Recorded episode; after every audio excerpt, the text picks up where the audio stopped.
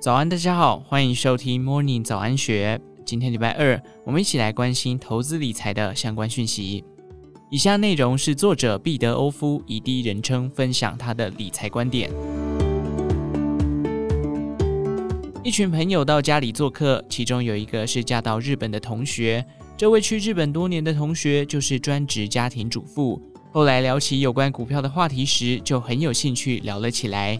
我随意讲了一句：“美国第十六大银行被接管了。”他回我说：“你说的是细谷银行吗？”这时，他也认真问起了一个大家都很关心的问题：“所以金融海啸又要来了吗？”SVB 集团旗下细谷银行揭露巨额亏损，而且增资失败后，短短四十八小时内就宣告倒闭。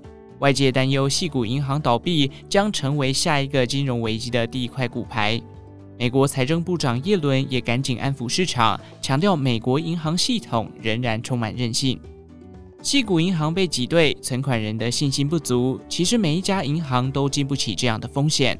当大家开始想东想西的时候，而跑去把存款领出，那问题实在很大条。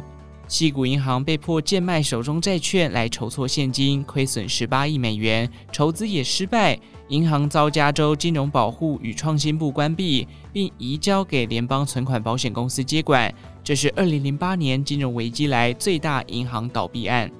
从大跌百分之六十到盘后继续跌百分之五十，接着开盘前被暂停交易，接着又宣布接管。这次动作很快，也希望就这样止血。金融海啸也不是这么容易就发生，当时的时空环境跟现在还是不太一样。后来法规有管比较严，不像当年那样乱弄，而且毕竟雷曼的规模是细谷银行的好几倍大，只能说联准会担忧通膨，也担忧失业率怎么都没上来。那现在有机会发生想看到的样子，升息是否能就此打住呢？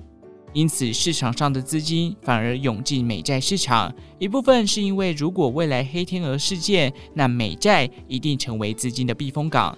另一部分是大家没什么信心时，资金还是要流进美债市场。我们当然不知道是否最后会爆发危机，但黑天鹅事件发生时，现金就发生了强大的作用。假如还是什么都不做，到最后还是很难成为赢家，因为美国政府每次总能印钞再救起整个美国，没什么是印钞无法解决的。如果一兆美元不够，那就来个两兆；再不够，那就来三兆。这样的游戏看似没什么新意，但确实是有相当的效果。过去几次我们也都看到了。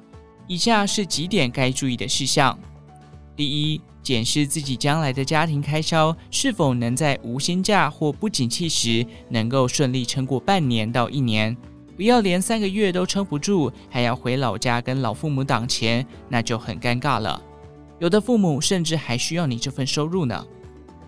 第二。即便没发生什么事情，那是否已经有投资理财的计划，还是说依旧什么事情都没做，就这样一周又一周的过去？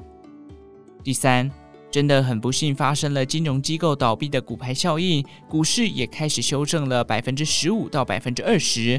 那手上的资金要买什么？钱准备好了之后，还要先试算，当账面亏损多少百分比时，你会感到担心。害怕，甚至是影响到生活，这些都是可以沙盘推演，总比发生时脑筋一片空白来得好。股市是考验人性的地方，有多少人定期定额买的股票或 ETF，往往就在信心不足或者是生活急用的时候就卖掉了。